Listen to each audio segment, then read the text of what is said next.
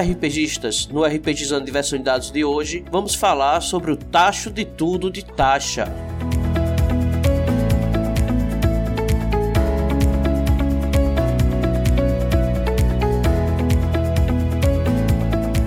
Você pode encontrar o RPGizando nas redes sociais, Facebook, Twitter e Instagram. Faça o RPGizando crescer, compartilhando este episódio. Ajude a manter o RPGizando no ar com a contribuição de R$ 4,00 mensais ou assine o plano mensal de R$ 10,00, onde você poderá participar do nosso grupo do Telegram. É só usar o aplicativo PicPay e contribuir. Todos os links estão na descrição deste episódio.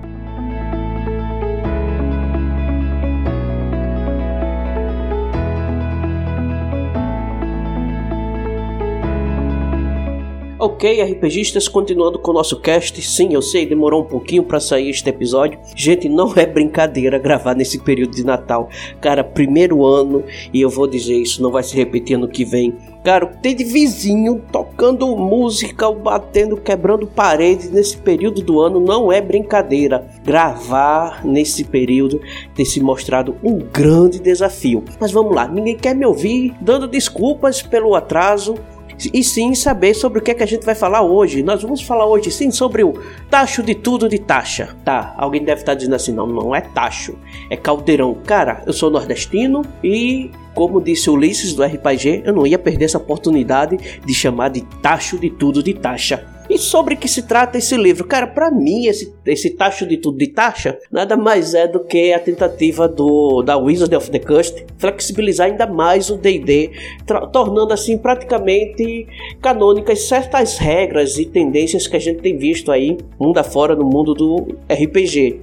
Inclusive, eu senti que houve assim um, quase como uma resposta ao Pathfinder 2, com a sua grande flexibilidade de montar personagens. E no mais, se você pegar o livro de Tasha e juntar com o livro de Xanatar, cara, vai ter muita coisa bacana ali, muitas possibilidades e personalizações.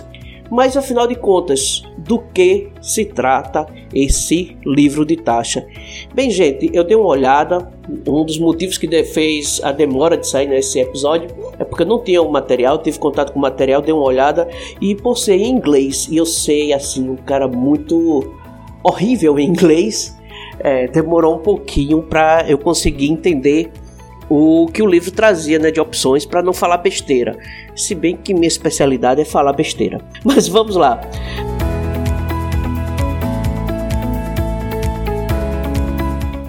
Uma coisa muito bacana que eu encontrei no primeiro capítulo, assim, que, que serviu para mim, eu tenho notado que tem trazido também muita polêmica, é a questão da personalização dos personagens.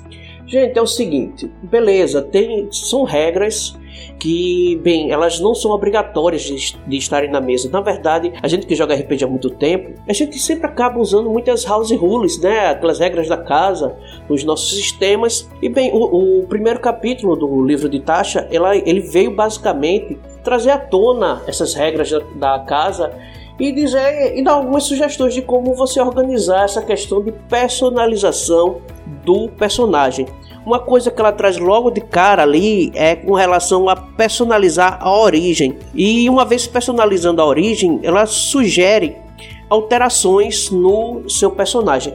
Cara, assim, eu senti que esse primeiro capítulo ele veio para facilitar algo que o pessoal não faz muito, que é do tipo criar antecedentes, certo? Que ela traz opções aqui de personalizações que se você parar um pouco você poderia até criar um antecedente que faria isso. Só que para facilitar a vida dos jogadores, ela traz aqui algumas regras que eu particularmente acho algumas desnecessárias. Não usaria na minha mesa, mas isso não quer dizer que ah, não use na sua mesa. Não, é cada qual usa na sua mesa. Você pode achar que o livro de taxa é inútil para você. Então não usa nada do livro de taxa você pode achar que vale a pena dar uma olhada no que é que cabe não cabe na sua mesa. Dá uma olhada a essas regras, não são, é como eu estou dizendo, não é obrigatória.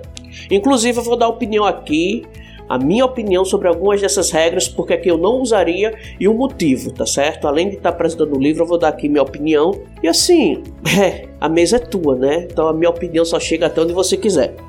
Pronto, aqui quando ela fala sobre a personalização de origens, ela traz uma ideia assim bacana para o pessoal sair um pouquinho da caixinha, né, de daquelas origens feitas a ferro e fogo. Só que a primeira sugestão que ela dá não me agradou muito, que foi com relação a mexer na pontuação dos personagens, aqueles modificadores que você tem racial. Cara, eu não concordo muito por causa da questão da genética, né? É, o anão, por exemplo, que vai receber a sua bonificação de 2 em constituição, isso representa uma questão genética dele que ele evoluiu dessa maneira que ele vai ter uma vantagem na constituição, mas isso não impede que o anão tenha uma constituição baixa. Se você rolou um 3 e você botou na constituição do seu anão, ele vai ficar com 5. Beleza, ele não vai ter aquele mínimo normal que um, que um humano teria, ou outra raça teria, mas um 5 ainda assim é um valor muito baixo e seria um limite mínimo para a constituição de um anão. E ele teria o seu máximo inicial 20, né? Eu sempre trato que valores entre 3 e 18 são valores, digamos assim, humanos, padrões humanos. Se você tem um 19 ou um 20 no seu personagem, você tem um valor sobre-humano. E como o RPG mundo de fantasia e tal, então isso possibilita que qualquer personagem alcance valores sobre-humanos. Então, não apenas os, os anões teriam 20 no, na constituição por causa do seu bônus. Um elfo também pode ter. Um tabaxi vai ter também. Ele pode ter um 20 em constituição. Depende de como o jogador investiu seus pontos iniciais e evoluiu o personagem. Então, mas ele chega aqui e diz: Ah, mas se seu anão, sei lá, nasceu no meio de elfos, então não seria adequado ele ter esse mais dois no, na constituição e mudaria, sei lá, esse dois para é, é, destreza ou alguma coisa do gênero ou para carisma, porque ele, não, eu não, eu não vejo assim. Eu vejo que geneticamente ele continua tendo a vantagem de constituição, porém, pelo, pela questão de ambiente, ele acabou treinando mais destreza. Então, cara, como é que eu faria isso na mesa? Não, não mudaria ah, os modificadores, certo? E simplesmente, cara, ah, você quer que seu personagem, por causa do background que ele tenha destreza alta, então bota o teu maior é, resultado nos dados, o teu maior atributo, bota em destreza. Simples assim. Ah, eu fui criado com elfos, por isso eu tenho esse 16, 17 ou 18 em destreza. E à medida que eu for evoluindo meu personagem, por causa da tradição élfica, eu vou evoluir muito mais a destreza até chegar ao meu limite, que seria o 20, né? Então, eu acho desnecessário, nesse ponto de vista, você fazer essa mudança, porque, ah, mas aí ele foi treinado por elfos, ele não teve aquela vivência do subterrâneo, de trabalho forçado tal, para você ter um 20 em constituição mas ele vai ter mais dois em Constituição. Então, sei lá, se tu tirou um 8, um 7, um 6, bota em Constituição, que quando der aquele mais dois, tua Constituição vai ficar uma Constituição padrão para um elfo. Bem, mas essa é a minha opinião. Sentou na mesa, conversou com o mestre, e eu acho que isso acontece muito nas mesas, e os mestres permitem essa modificação, então também eu acho que o Tasha ele veio aqui só para dizer assim, olha, se você, jogador, mestre, conversar e chegar a um acordo, então permite, cara, é tua mesa, tu faz o que tu quiser, não tem problema. A outra parte aqui que eu achei interessante foi sobre proficiências, né? É o que eu falei lá no começo do cast sobre a questão de que, bem, as pessoas não estão criando antecedentes e então preferem fazer pequenas modificações nos antecedentes. Essa questão de proficiências que ele, o, o, o livro de taxa vem trazer pra gente, cara, é, ele flexibiliza bastante. Porém, eu acho os motivos assim um pouquinho rasos, do tipo, ah, porque você pode ter uma perícia que não vai ser muito usada na campanha. Como assim, cara? A não ser que você esteja jogando uma aventura solo, onde só dá para aproveitar realmente metade das perícias, mas eu acho que numa campanha longa, cada jogador ele tem que saber aproveitar melhor suas perícias, não, não esperar apenas do mestre, mas também perguntar, mestre, eu posso fazer um teste de tal perícia para tentar entender isso, aquilo, outro, né? Então, eu acho que essa questão de dizer assim, não, porque você não vai aproveitar muito na campanha, eu acho isso muito raso. Porém, se o mestre permitir você trocar simplesmente por lore ou porque quer otimizar seu personagem, bem, isso aí pode ser possível sim, porque, como eu disse, ele, isso aqui é mais para suprir a questão do pessoal não criar muitos antecedentes.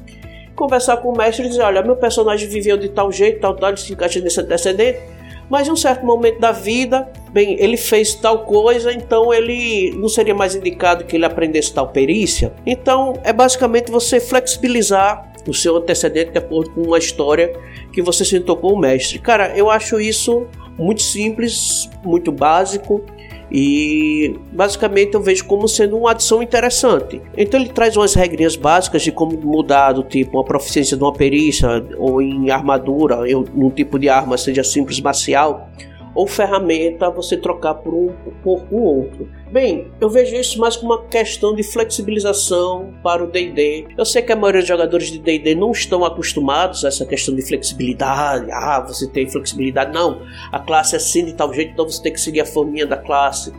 Bem, para mim isso vai de jogador para jogador e eu vejo que isso daqui foi feito exatamente para alcançar aquele pessoal que não gosta do personagem muito fechado naquela classe em direito a fazer grandes mudanças. E em seguida, ela vem, o livro de Tasha vem falar aqui sobre a questão de personalidade. Bem, gente, é, eu acho essa questão de personalidade eu nunca nem levei a sério.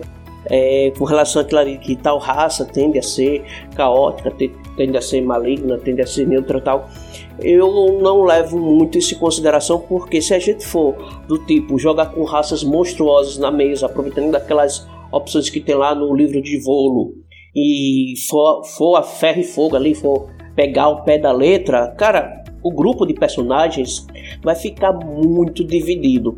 Então a questão de personalidade, eu concordo plenamente. Eu não, é, eu, eu não teria nenhum problema um jogador chegar, olha, eu quero jogar de Hobgoblin, mas o meu Hobgoblin é bom e leal. Cara, tá ótimo. Não tem problema nenhum. Então essa questão de personalidade eu acho que é a parte assim que não tem nem muito o que se discutir, né? Isso daí vai muito do jogador. Eu acho que o mestre não pode vetar que o jogador coloque uma personalidade que ele gosta de jogar no personagem dele, certo? A não ser que isso prejudique o grupo.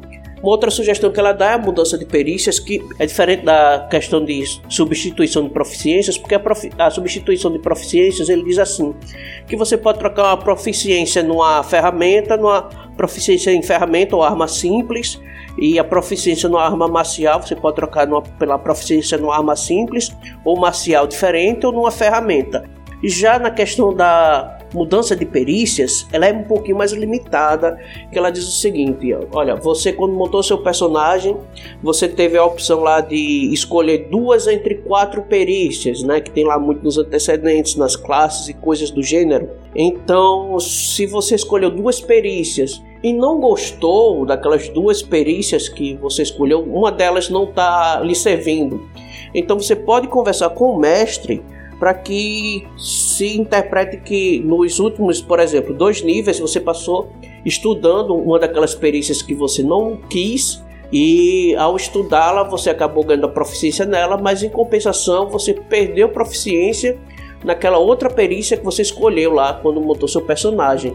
Ou seja, você literalmente só teve a troca das perícias lá da sua classe, uma que você não escolheu porque não achou que era conveniente, por outra, agora no momento futuro, porque você viu agora que seria melhor. Então é só troca de perícia. Eu não vejo isso lá como grande problema, eu acho isso aí até bacana, porque muitas vezes, principalmente jogadores iniciantes, eles montam os personagens, vê as perícias, acham que as perícias vão servir muito.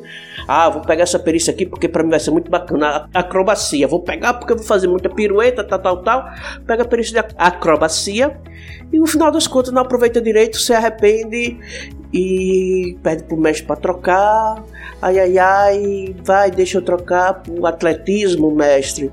Porque tinha lá atletismo, mas eu não quis. Eu achei que a acrobacia ficaria melhor na minha lore. Então, isso daí para mim deixa e manda agora o personagem ficar quieto. Ou, melhor, manda o jogador agora, tá bom, vai, troca e evita aborrecimento. Ah, gente, mas esse capítulo ainda traz muita coisa bacana que é a questão da mudança da sua subclasse. Né? É, ele traz duas opções sobre a mudança de subclasse. O que é que poderia acarretar a mudança de subclasse? Bem, é, uma coisa que eu não vejo problema assim extraordinário, eu acho que isso pode dar uma lore muito bacana é a mudança de subclasse por causa de um evento definidor, um, uma mudança repetindo alguma coisa extraordinária aconteceu do tipo o seu paladino que tinha um juramento aí, sei lá, um juramento qualquer, quando vai voltar para sua cidade, encontra sua cidade, aldeia, sei lá, o local de origem dele foi totalmente destruído. Cara, nesse momento Se o mestre e o jogador concordarem, mano, muda o juramento dele para juramento da vingança. Vai ficar muito bacana, né? Aí tem essa questão. Ou se não, vamos lá que o cara é já do, do juramento aí da vingança, da conquista, algo assim. E depois de passar um certo tempo refletindo na vida, mudando o comportamento, ele resolve mudar o seu juramento para um juramento mais pacífico, como o juramento da devoção, entendeu? Ou outro juramento assim que não, não apele tanto para violência. Tem alguns juramentos aí da, que, que são muito ligados ao pacifismo.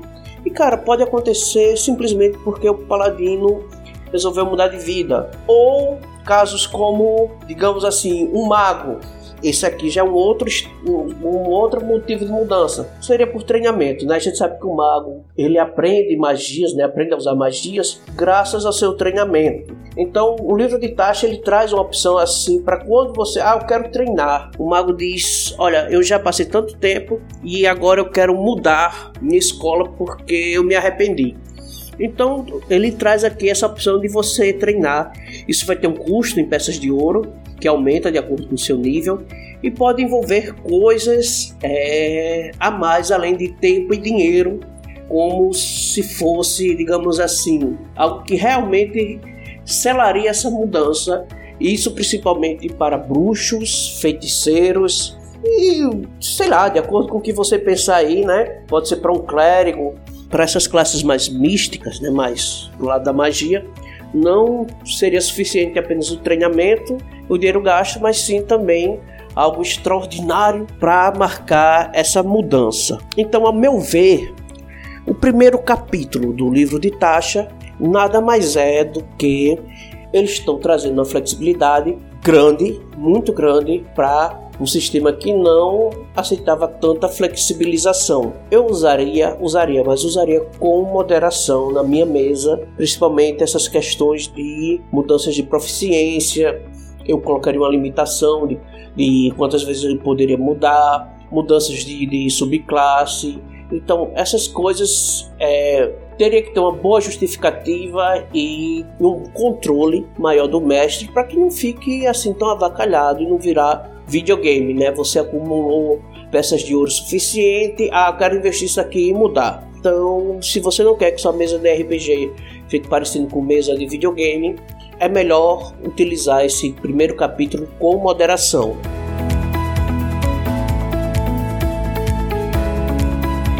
E o que é que o capítulo 2 deste livro nos traz assim de bacana? É a questão de patronos, sim, patronos para o grupo. Cara, é, eu vi que esse Patronos é quase como uma evolução do, das facções, né? Assim, as facções elas vão, elas vão trabalhar como patronos, né? Você pode pegar aqui, ler esse capítulo, ver as características e implementá-la para aumentar, assim, caracterizar melhor a questão de facções, para que não se torne algo simplesmente que está lá na ficha do jogador, para ele ganhar ranking, prestígio e não ter, sei lá, tanta flexibilização. Então, para mim, esse capítulo 2 ele vai evoluir bastante a questão de facções, mas também vai permitir que você crie outros tipos de patronos, sabe? Como é, desde academias, né, academias arcanas, escolásticas, a templos, religiões, mosteiros, você começar a dar personalidade para esses grandes grupos ou, ou personagens com grande poder aquisitivo. E, para mim isso tem muito a acrescentar desde a primeira sessão em diante, porque se, por exemplo, digamos que no primeiro nível mesmo, no background dos personagens, você coloca que eles têm um patrono em comum, que eles trabalham para um patrono. Então, por que eles estão juntos? Simplesmente porque o patrono tem uma missão para eles e essa questão de ter uma missão para eles cumprirem é mais do que o suficiente para que todos estejam unidos com um único foco. Mas não é só isso que o capítulo 2 sobre patronos vem nos trazer.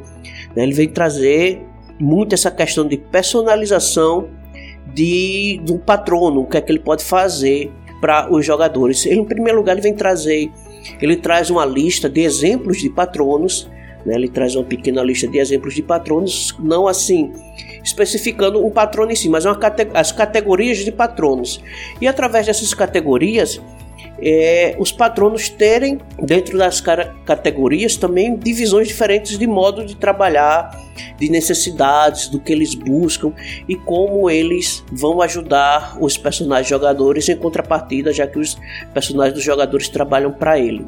Então, né, uma vez que o mestre escolha aí, né, desenvolva um patrono para os jogadores, então ele pode aproveitar isso daí para do tipo se os personagens trabalham para um patrono comum, se eles têm aquele patrono.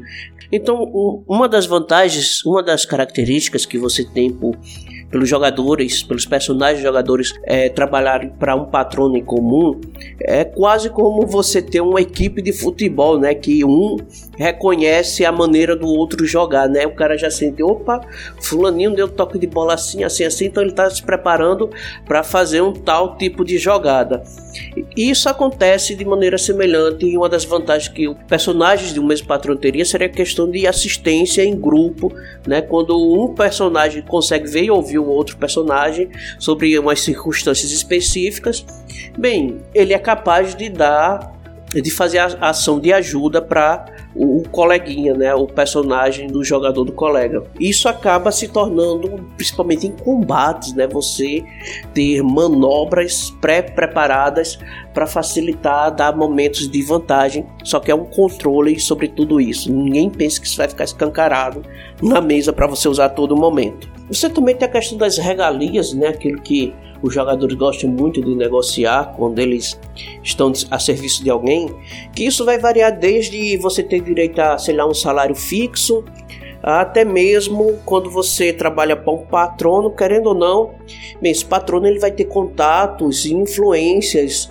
sobre certas esferas e o que isso daí pode facilitar até para os personagens conseguirem conseguirem certas coisas que seriam incomuns, digamos assim, né? Alguns benefícios que vão além do, do que o dinheiro pode alcançar ou simplesmente a fama deles como aventureiros. Se, por exemplo, o seu patrono ele tem uma grande influência no certo grupo de comerciantes, talvez os personagens consigam, através disso, é, ter algum tipo de desconto ou facilidade de encontrar certos itens mais raros à venda se o, o, patrono tem facilidade ou trabalha ou é do, do ramo de hospedagem, talvez os personagens jogadores consigam hospedagens boas com um desconto considerável ou até mesmo algumas noites de graça em alguns tipos de estalagens que não é para todo mundo. Quer dizer, mas aí as regalias, o livro traz vários tipos de regalias, principalmente de acordo com o tipo de patrono que você escolheu. Só que você não precisa só se limitar a isso, né? Isso daí você pode se utilizar daquilo ali como um ponto inicial e a partir dali deslanchar com muitas outras opções de regalias. Só que tudo tem o seu preço, é claro, né? Já que você vai ter essas vantagens que os patrões vão dar, bem, você vai ter atribuições nessa organização que trabalha pra, para o seu patrono, né? E o que seriam essas atribuições? Seriam missões, sabe? De, é, de todos os tipos, de todas as, va as variedades o que pode incluir desde resgatar um tomo antigo, um livro, uma estátua, é, dar fim ao monstro que tem prejudicado é, vilas ou aldeias de uma região. Então, basicamente é o seguinte: ter um patrono é pano para manga para muitas aventuras. Então, se você quer ter o patrono para ter vantagens, Bem, o mínimo que se espera é que os personagens dos jogadores também estejam dispostos e prontos para atender às necessidades do seu patrono. Então, o que é que eu posso dar de resumo desse segundo capítulo? Eu já estava fazendo isso na minha campanha de Tirania dos Dragões, onde os personagens, os patronos deles, basicamente são as facções, e por fazerem parte das facções, vez por outra, aparece um NPC, alguém que vai ajudar. E por quê? Porque a facção mandou lá para servir de apoio. O NPC não vai até certos pontos, ele olha, eu só posso ir até aqui, eu trouxe isso isso para vocês, para vocês se virarem. Segue em frente e, e vai feliz. E em alguns momentos os jogadores ficam, olha, eu tô querendo arrumar isso daqui. Quando eu vejo que o item ah, é um item mágico, mas é um item comum, aí, qual a dificuldade de encontrar no mercado? Não, faça o seguinte: fale lá com alguém do, do, da sua facção e espera a resposta em um ou dois dias, porque a facção pode ser que a facção tenha no meio dos seus tesouros ou conheça algum comerciante que tem aquele item que não seria fácil de achar e consiga barganhar um preço bom para o personagem do jogador. Então, isso eu já tenho feito na minha mesa é, Lindau tem se aproveitado muito disso, né? A pessoa fica, ah, Lindau tá se aproveitando. É porque é sobrinho do mestre. É, talvez, quem sabe. Né? Não, gente, não é isso não. É porque Bem, ele é o jogador ele usa muito, ele conversa muito e por muitas vezes em off ele fica me passando algumas demandas e não são coisas lá extraordinárias, são itens incomuns, chegam a ser coisas incomuns, mas não é nada de raro nem extraordinário. Então já tenho feito isso na minha mesa, eu tenho visto que isso ajuda a personificar principalmente as facções que tem uma explicação assim muitas vezes rasas em alguns livros e também possibilita você expandir esse mundo de influências políticas né, dentro dos reinos. Então, para mim, essa questão de patronos ele veio para enriquecer e conseguir botar mais lenha na fogueira da movimentação dos personagens, é, motivá-los para coisas que estão acontecendo. E assim, para quem gosta de campanhas, principalmente onde você tem influência política, né, influência financeira, a briga de facção A, facção B, o nobre que tá de olho em alguma coisa que um outro nobre esconde e coisas do gênero. Esse capítulo aqui ele veio para digamos assim, dar um reforço e um apoio para quem gosta de coisas do gênero.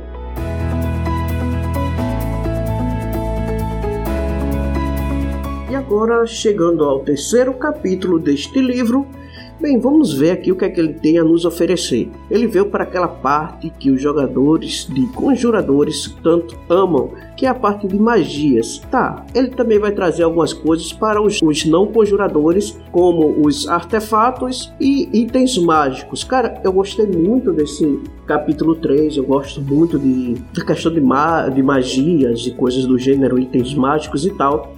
E ele deu uma acrescentada assim uns, em algumas coisas. Não, eu não achei assim tão extraordinários. Porque, por exemplo, a parte de magias, ele trouxe, se eu não me engano, foram cinco truques e 16 magias apenas. E então, assim, não acrescenta lá muita coisa e eu não vejo impedimento para o mestre de permitir que essas magias sejam colocadas na lista de magias que vai, vão ser usadas pelos tanto personagens jogadores quanto é, NPCs.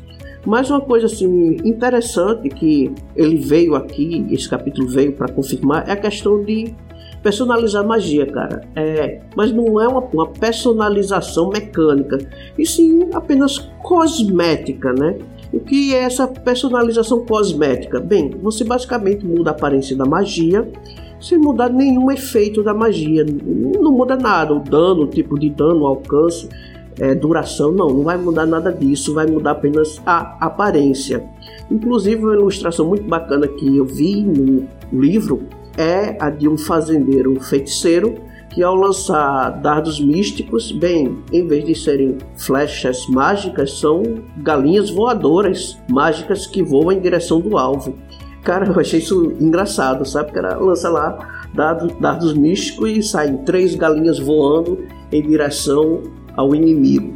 Bem, na prática não vai mudar nada além da aparência. Então esse trecho do capítulo, ele veio basicamente dizer assim, olha, deixa o cara personalizar magia só por efeito de aparência, né? Só para mudar assim a cara da magia. Então, assim, para mim não acrescenta lá muita coisa e eu mesmo não vejo engalho nenhum, não vejo porque o mestre não permitir que Bem, o jogador faz algumas perfumarias para deixar as magias mais com a cara do seu personagem. Além disso, ele traz uma lista é, considerável de novos itens mágicos, inclusive artefatos únicos, né? Que para mim sempre acrescenta, para mim essa questão de itens mágicos e artefatos sempre são coisas boas a, que são acrescentados novas opções de prêmios para jogadores né, que enfrentam desafios, encontram tesouros. Então, que tal um tesouro diferente lá daquele meio, um item mágico diferente, um artefato diferente?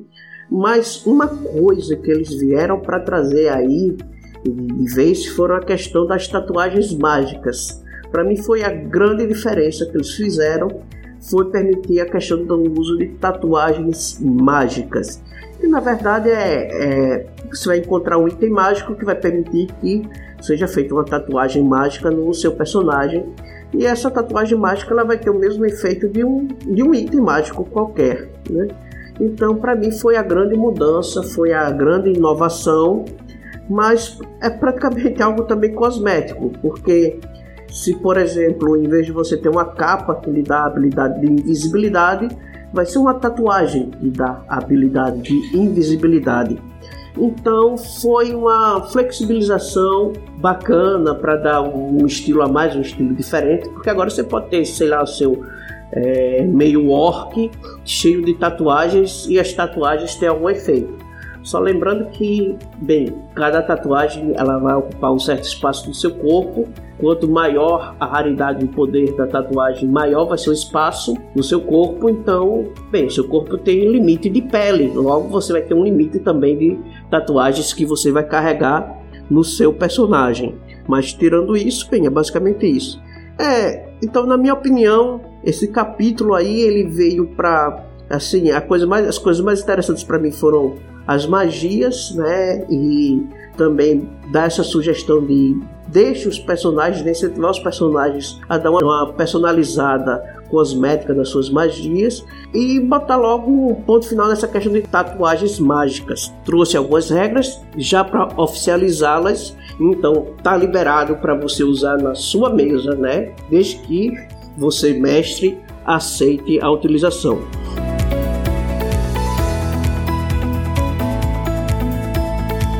Bem, e agora para encerrar, o capítulo que para mim trouxe é, digamos assim, a parte mais grossa né, do, do livro, a parte mais rígida do livro, que é a parte de ferramentas para o mestre. Bem, o, essa parte aqui ela começa apenas, digamos assim, consolidando aquilo que muita gente vem fazendo e praticamente botando algumas regrinhas assim, algumas sugestões de como seguir, de como fazer isso daí que já está na moda. Uma delas é a questão da sessão zero.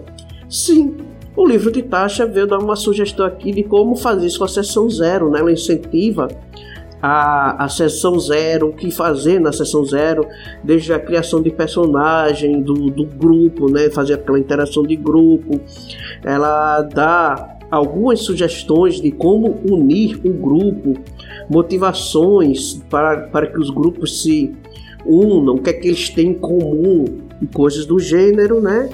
Assim, eu achei que bem, ela adicionou algo que as pessoas já faziam, sabe, com relação a isso, a criar personagens, porque normalmente a gente quando vai criar os personagens, Bem, nas mesas que eu tenho mestrado, sempre tem aquela questão: a gente vai jogar de quê? Ah, vou jogar de tal coisa, vamos complementar. Os personagens se conhecem, vamos fazer parente e tal, coisa e tal. Isso aí eu já tenho visto muito e para mim o Tasha ele só colocou no papel aquilo que a gente já fazia na prática, mundo afora. Uma coisa que ele adicionou para mim a mais só foi como mestrar esse trecho aqui, né? não esse capítulo todo, mas esse trecho, o que ele colocou para mim a mais foi a questão de como mestrar para um grupo de um jogador, mas até mesmo dois jogadores, que é uma sugestão de você colocar ajudantes, né, os sidekicks, companheiros. Inclusive mais à frente ele vai trazer regras para você criar esses sidekicks. Então, nesse trechinho aqui para mim foi algo do tipo, vou botar em papel aquilo que todo mundo já está fazendo. E o segundo trecho ele vem falar de contrato social. Cara, é bacana eles tocarem nesse assunto de contrato social, mas é algo que já está sendo usado amplamente. É, você vai encontrar muitas matérias na internet, sugestões de como fazer contratos sociais. E aqui a Wizard of the Coast ela pegou basicamente essa onda né, de contrato social e fez aqui um, pequeno trecho no livro de, dando sugestões de como montar o seu contrato social e falar das questões de limites, né? Aquela questão de o que a, até onde cada um pode ir. Ele estabelece dois tipos de limites, um que deve ser tocado com um certo cuidado e o outro que nunca deve ser tocado e tal.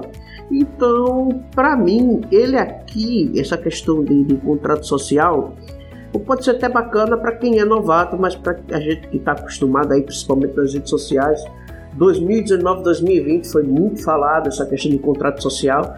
Para mim, a Wizard of the Coast nos 3 também ela só fez, só fez assim, digamos. É, gente, aqui, aqui é meu, meu trecho, a minha colaboração nessas questões aí que já estão é, no mundo RPGístico afora aí já está amplamente divulgado. Então, aqui é a nossa resposta. Pronto, para mim eles só quiseram bater o ponto, digamos assim, com relação a contratos sociais também. E em seguida ele veio falar de personalização do jogo, né, de acordo com cada jogador na mesa, você conversar, identificar o tipo de jogador que ele é, tal, coisas que a gente já vê até um certo direcionamento lá no, no livro do mestre.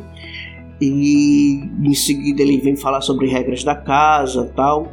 Então para mim o começo desse capítulo nada mais é do que do que isso. Ele em tudo em todas para mim esse começo capítulo tudo que ele abordou ele nada mais foi do que trazer para o papel aquilo que a gente já praticava, inclusive quando ele veio falar de regras da casa. É, eu não vou dizer que esse trecho é inútil, né? Porque são coisas que a gente já faz na mesa.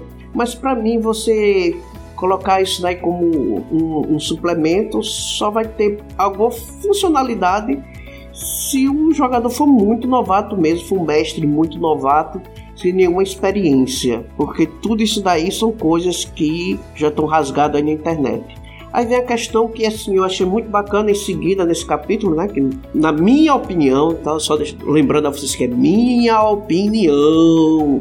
Eu sou uma pessoa, tenho uma opinião e ninguém é obrigado a concordar com ela. Você pode ter sua opinião completamente diferente da minha. Mas agora que para mim esse capítulo vai ficar interessante que é a questão de sidekicks, ajudantes, parceiros, né? Assim, eu encerrei agora um, mais um ano da campanha que eu estou mestrando para o pessoal nas terças-feiras à noite. E essa questão de sidekick aqui vai resolver até um probleminha que eu estava pensando em como resolver de uma maneira elegante e bacana, que é essa questão dos sidekicks ele coloca basicamente três tipos de sidekicks, né? Que é o expert, o especialista, você tem o spellcaster e o warrior, né? Eu não sei como eles vão traduzir essa questão de spellcaster e warrior e tal. O warrior não vão botar guerreiro, porque já tem a classe guerreiro, talvez eles botem, sei lá, combatente, algo do gênero.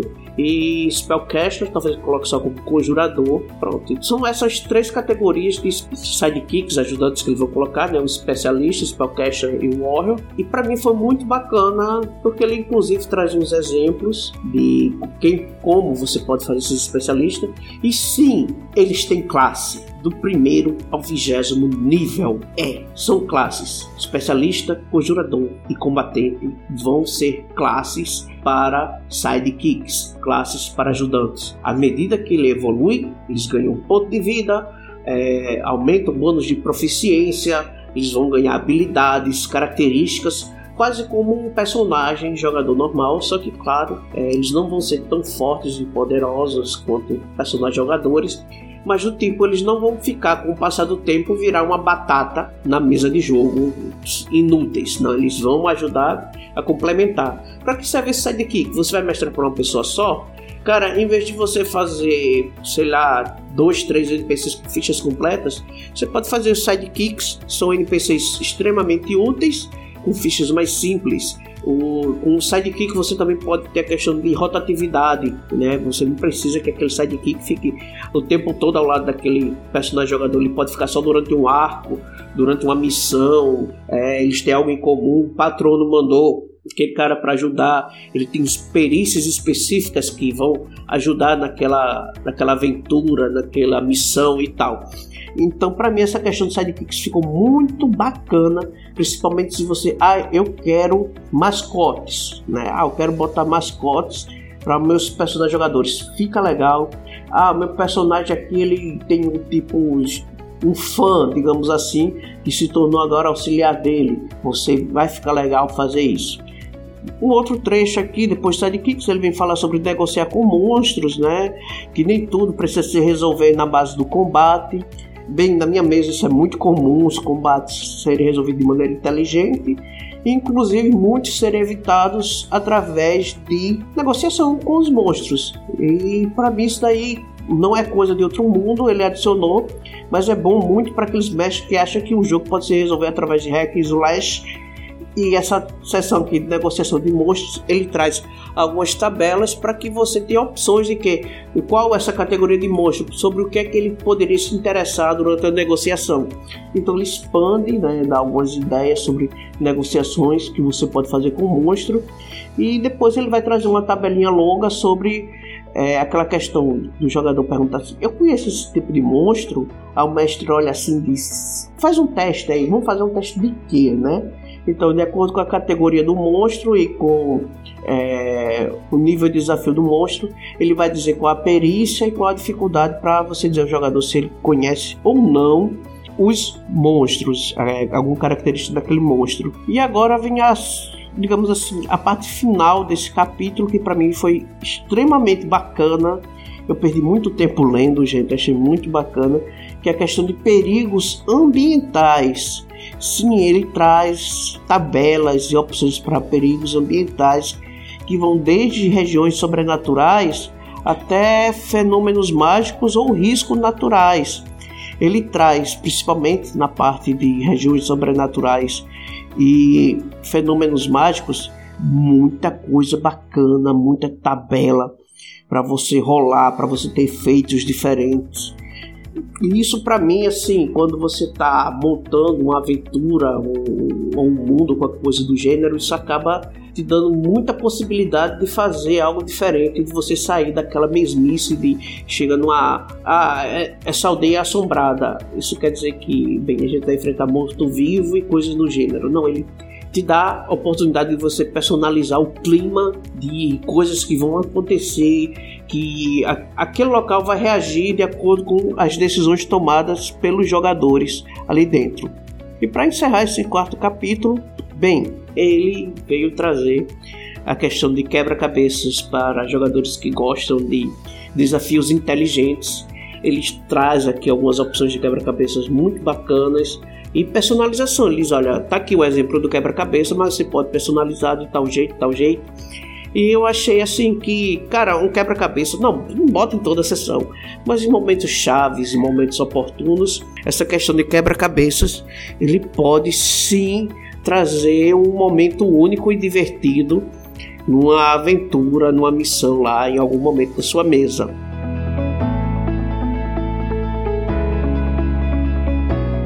Bem, e antes de encerrar, eu acho que vocês notaram que eu não falei sobre algo muito importante e muito comentado no livro de Tasha, mas foi só até o momento, eu vou abordar agora. Uma coisa muito boa que o livro de Tasha está me trazendo é a questão do, da classe do artífice. É, tá certo que ela boa parte de, desse trecho aí ela basicamente replicou de outros livros a questão do artífice mas ela deu, digamos assim, uma revisada e colocou mais uma opção de subclasse de artífice. Agora nós temos três, né? A gente já tinha o alquimista, o canhoneiro, agora a gente tem um que é digamos assim, um armado, o que faz armaduras bacanas. É, eu não, não me lembro como é que ficou a tradução, sei lá. Um armadureiro, é algo do gênero. Mas pronto, agora para mim ficou bem melhor e eu quero ver, eu quero muito ver novas subclasses para o artífice que para mim é uma classe que veio adicionar bastante, ficou muito bacana.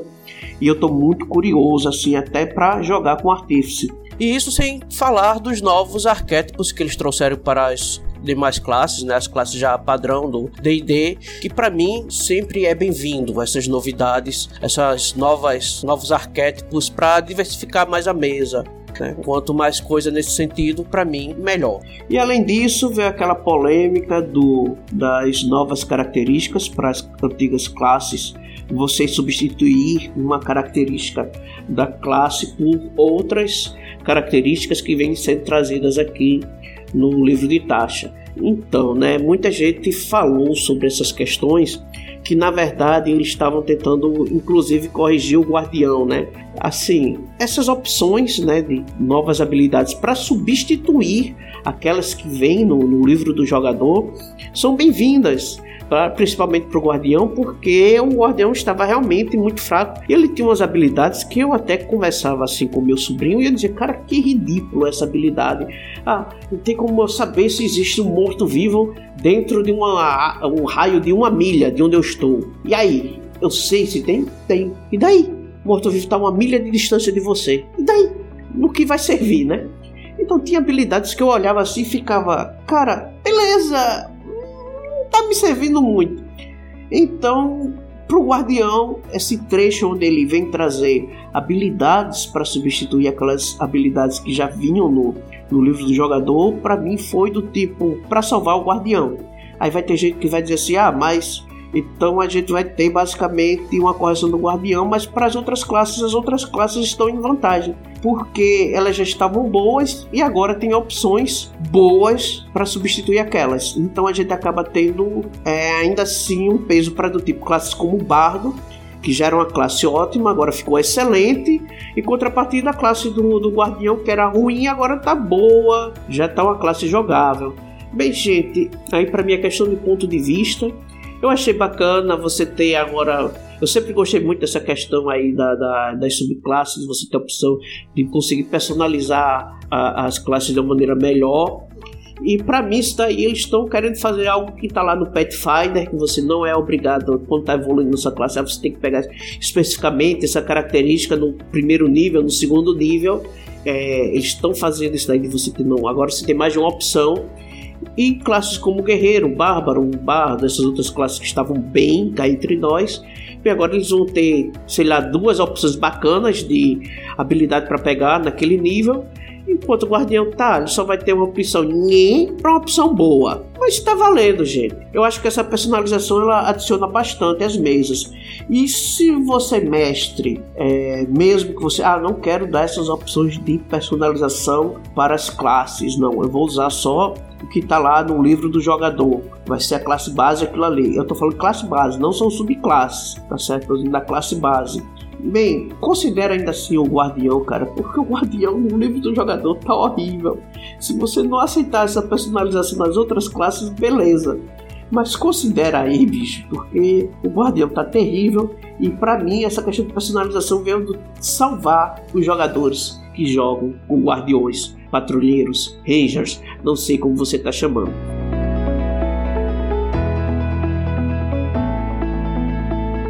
Bem, gente, é, era isso que eu queria falar sobre o sobre este livro, né? Como eu tô brincando, Tacho de Tudo de Taxa para vocês. Eu sei que demorou, mas eu dei aqui meu resumo. Eu espero que vocês tenham gostado, que vocês gostar não quer dizer necessariamente concordar com a minha opinião sobre o livro, mas sim que isso tenha levantado em você uma curiosidade de conhecer o livro melhor de dar uma olhada, de dizer assim, cara, tem umas coisas aqui que vale a pena. Então minha intenção era basicamente isso.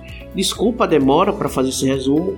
Estou é, fazendo hoje sozinho porque, bem, eu estou de férias e onde eu tô tá tendo muito barulho, muita música o dia inteiro. Então eu consegui um minuto para gravar agora de noite, umas horinhas que tá tendo silêncio aqui. Então não dava nem sequer para ter convidado aqui principalmente o Murilo, que seria uma pessoa que muito bacana para a gente conversar sobre esse, essa adição né, para o Dungeons Dragons. Ele que joga comigo nas minhas mesas tem um conhecimento muito bom sobre Dungeons Dragons.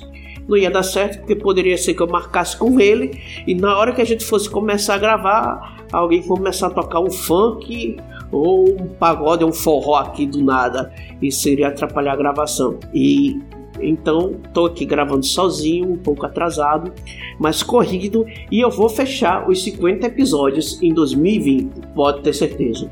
Mas, gente, eu vou ficando hoje por aqui. Um grande abraço a todos, muito obrigado pela paciência e até o próximo cast, que vai ser esse ano ainda, para fechar os 50.